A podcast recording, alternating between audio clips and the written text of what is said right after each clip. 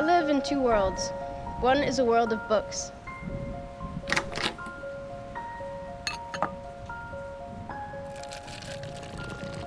Você está ouvindo Leitora Caótica.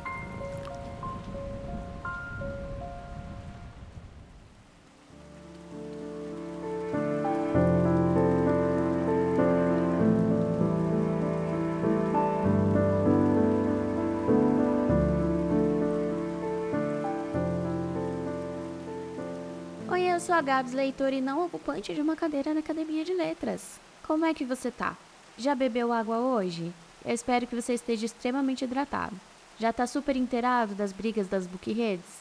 Eu espero por seu bem, para sua sanidade mental, que você não esteja inteirado de nenhuma treta. Essa semana, até que a gente não pode dar uma estrela para livro que a gente não gostou, rolou. Aparentemente ninguém é qualificado para isso, mesmo todo mundo dando essas notas muito subjetivamente, considerando a sua experiência e etc. E ninguém aqui está se propondo a ser crítico literário, e sim leitores, pessoas apaixonadas por livros, indicando livros, mas mesmo assim não pode. Honestamente, eu não sou muito de dar uma estrela para livro, mas não porque eu acredite que a gente não possa ou que a gente não tenha cacife para avaliar. Simplesmente porque eu conheço muito bem o meu gosto literário e eu costumo escolher muito bem os livros dado esse contexto. Normalmente eu leio coisas que têm alta compatibilidade com os meus gostos, então é raro alguma coisa escapar. Claro que escapa, e é claro que às vezes as coisas que são escritas em volta desse livro me levam a crer que a história é uma coisa e na hora que eu vou ler a história acaba sendo um pouquinho diferente e a gente acaba escapando disso. O que é ótimo, na verdade, porque a gente acaba descobrindo coisas novas e mesmo as coisas que a gente não gosta é importante, né? Porque assim a gente descobre o que a gente não gosta também. Esse ano, no momento em que eu tô gravando esse episódio, eu já li sete livros e já tenho um livro favoritado, de tão bem que eu tenho escolhido os meus livros ali. E é justamente desse livro que eu quero falar hoje. Quanto de você e de quem você é existe no passado? O quanto o teu passado define o teu presente? É preciso ter memórias vívidas para aceitar a sua ancestralidade ou validar a sua ancestralidade? O quanto de você existe nas suas próprias memórias? E o que você faria se de uma hora para outra você esquecesse tudo a seu respeito, não reconhecesse o som do seu próprio nome caminhando no ar, não tivesse memórias da sua infância, dos seus pais, ou do que você está fazendo naquele instante, no instante em que você descobriu que você não tem memórias. É isso que acontece com a Micaia, a personagem que dá nome ao livro da brasileira Tayane Santi Martins, que já entrou para os meus favoritos esse ano. Micaia está parada no que parece ser o palco de um teatro, pronta para um tipo de apresentação de dança, quando ela percebe que ela não sabe. Ela não sabe onde ela está ou o que ela está fazendo ali. Parece que ela está se apresentando mas ela também não consegue se lembrar de que dança é essa ou do parceiro que ela se deu conta de que está ali do seu lado. Quando a música começa a tocar, ela se dá conta de que ela lembra da coreografia. Mas, depois de tudo, quando chamam o seu nome, Mikaia não consegue se reconhecer naquela palavra. E quando chamam a sua irmã, contando que Mikaia perdeu a memória, ela espera que quando a irmã chegue, ela consiga se reconhecer nas feições mas isso também não acontece. Mikaia resolve então partir em busca de seu passado, no desejo de descobrir quem é, a partir de quem ela foi. E ela nos leva junto nessa jornada que, na falta de uma palavra mais profunda, eu vou dizer que é emocionante, e dolorida, e bonita de um jeito horrendo. Conseguir nomear algo não faz com que conheçamos sua história. Saber o nome de Simi não me trouxe seu reconhecimento, do mesmo jeito que aceitar que me chamo Mikaia não faz de mim Micaia. Então, o que faz? O que faz de você você? A busca pela identidade vai levar Micaia a se confrontar com tudo que ela não é, com tudo que ela já foi, com todos que viveram antes dela e o legado que foi deixado para ela, tanto dos seus ancestrais quanto de seus algozes, e o quanto das suas cicatrizes te costuram em pé. Você deve estar tá pensando aí do seu lado, mas essa doida tá levantando um monte de perguntas ao invés de descrever o livro, ao invés de me contar o que acontece no livro, ao invés de me dar insumos desse livro, ao invés de falar do livro. Mas eu acho que essa é a beleza dessa narrativa incrível. As perguntas que a Tayane afirma durante a sua narrativa.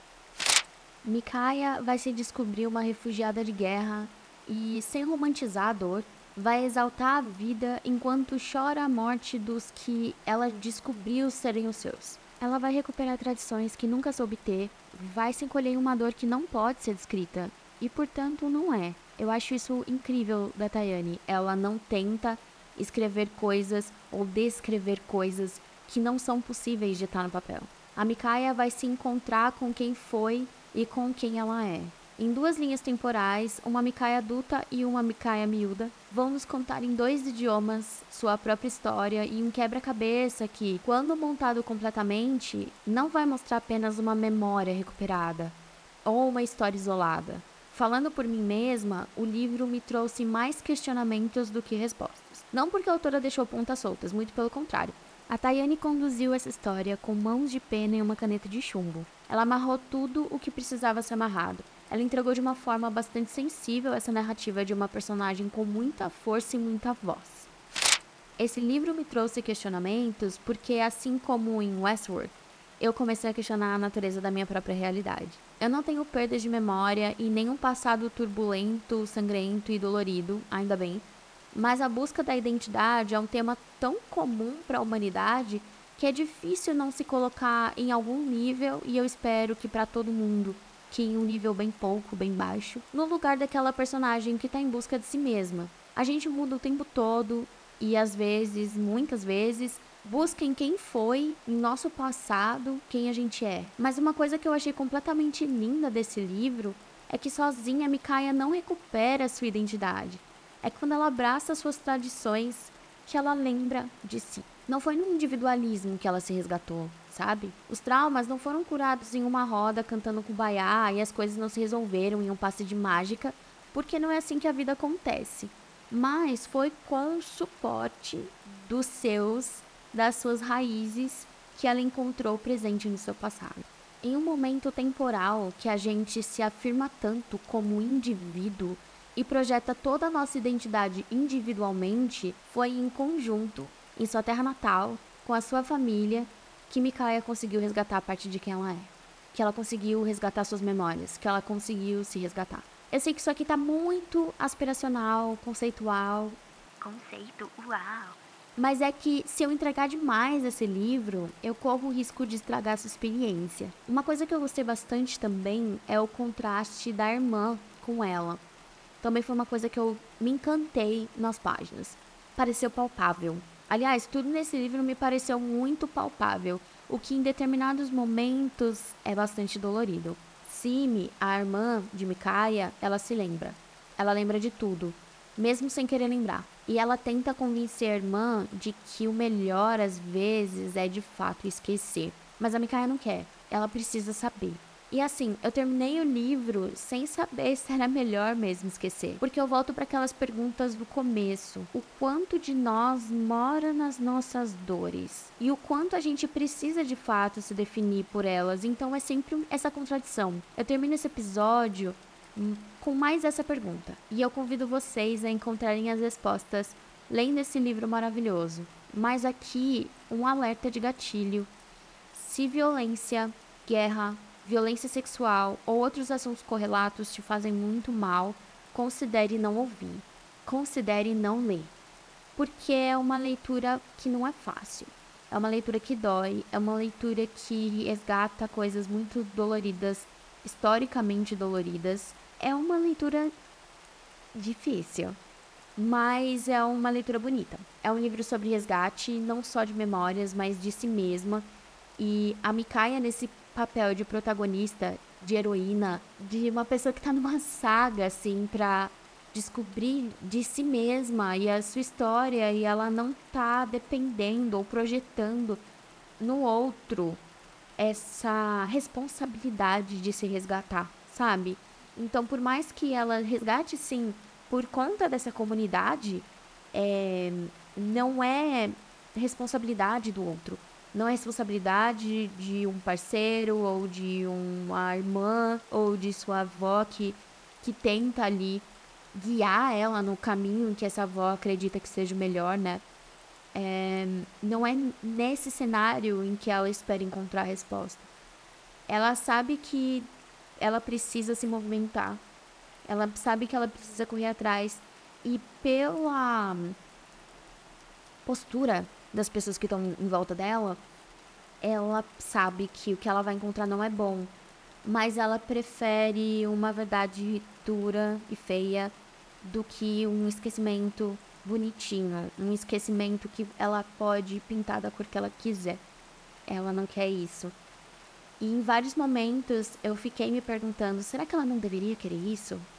Será que não era melhor? Quando eu termino o livro, eu ainda fico com esse questionamento: será que não era melhor? O que será que eu faria no lugar dela? Será que eu ia querer esquecer? Para fazer esse episódio, eu queria fazer uma espécie de episódio de ensaio. Pelo menos inicialmente era o que eu queria. Então eu fui pesquisar o que o que intelectuais, pesquisadores e estudiosos falavam sobre identidade e memória. O que eles falavam sobre identidade e ancestralidade. E tem muito disso mesmo, de tudo isso que está no livro. Só que esse livro é tão sensível e ele é tão bonito que eu acabei não querendo colocar essas pesquisas.